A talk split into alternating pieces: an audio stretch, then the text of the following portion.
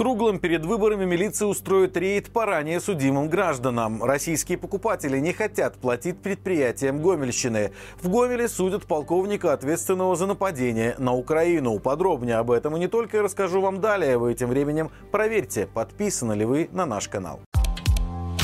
Круглом Могилевской области перед единым днем голосования милиция проведет рейд по домам ранее судимых граждан. Это будут делать сотрудники отделения охраны правопорядка и профилактики РОВД. Кроме ранее судимых, милиционеры навестят всех, кто стоит и на иных учетах в милиции. Называют все это мероприятие дополнительными мерами контроля перед выборами. Участки для голосования будут проверены специальной милицейской комиссией. Еще Круглянский РОВД произвел расчет сил и средств, а также создал резервы личного состава на случай оперативной необходимости. Особое внимание уделяется недопущению проведения несанкционированных массовых мероприятий, митингов и шествий. Отметим, что среднесписочно в райцентре живет всего 7300 человек, а в реальности еще меньше. Город стоит вдалеке от оживленных трасс. Тем не менее, РОВД призывает граждан проявлять бдительность.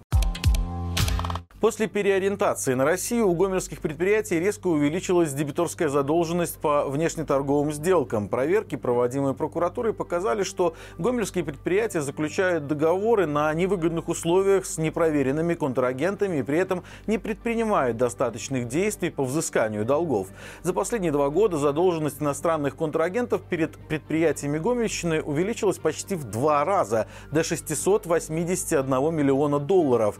На внешнеторговых партнеров теперь приходится 27% всей дебиторской задолженности. Последний раз этот показатель был настолько высок лишь в 2013 году. Таким образом, можно сделать вывод, что с потерей европейского рынка гомельские предприятия стали более активно продавать продукцию на экспорт без предварительной оплаты. А этим, в свою очередь, охотно пользуются недобросовестные контрагенты из России и других стран СНГ.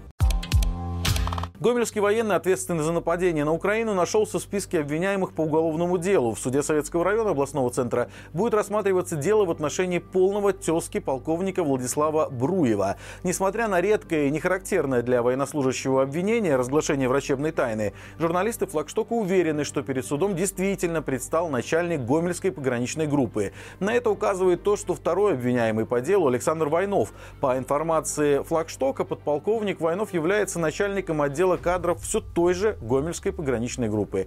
Обвиняемым грозит штраф или лишение права занимать определенные должности, либо заниматься определенной деятельностью. Напомним, ранее Бруев часто выступал в государственной прессе. В июле 2023 года ему присудили звание «Человек года» в номинации «Служу Отечеству». Владислав Бруев один из тех, кто несет ответственность за вооруженное вторжение в Украину российских войск с территории Гомельской области. По этой причине он включен в санкционный список Украины, Евросоюза, Швейцарии, Великобритании, Канады и Новой Зеландии.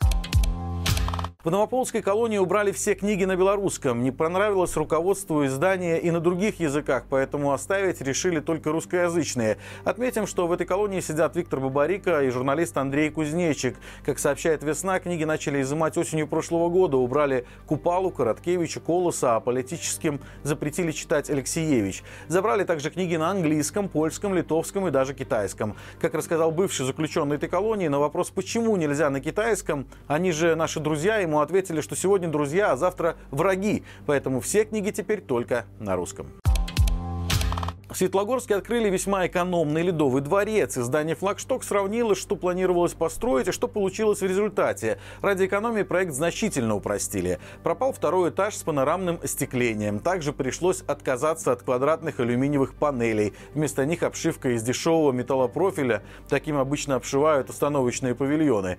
Уменьшилось и количество мест. Вместо 500 предполагаемых первоначально у строителей вышло 490. По данным инвестиционной программы 2020 2022 года на строительство дворца предполагалось выделить примерно 12,5 миллионов рублей. Сколько удалось сэкономить на строительстве, неизвестно. Возведение Светлогорского ледового дворца впервые было начато в 2012 году. Вскоре строительство было заброшено на уровне фундамента. Проект посчитали слишком дорогим для реализации. Для завершения строительства в 2022 году был создан новый проект, который все равно пришлось удешевлять.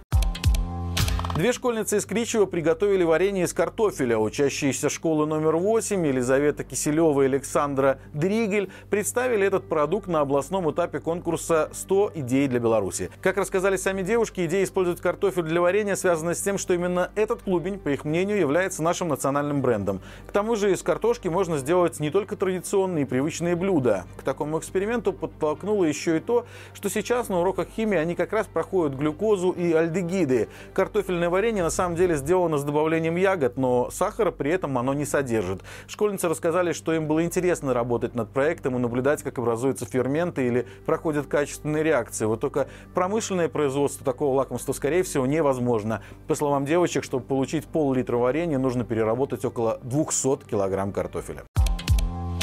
И это все на сегодня, друзья. Хочу напомнить вам о том, что с нами можно безопасно делиться историями через наш анонимный телеграм-бот. Адрес его вы сейчас видите на своих экранах. Его также можно найти в описании к этому видео и в наших социальных сетях. Если вам есть чем поделиться и вы считаете, что это требует внимания наших зрителей, пишите нам. Мы обязательно об этом расскажем, учитывая все меры вашей безопасности. Спасибо, что остаетесь с нами. Именно благодаря вам нам удается донести правду до большего числа жителей нашей страны. До встречи завтра и живи Беларусь! Беларусь.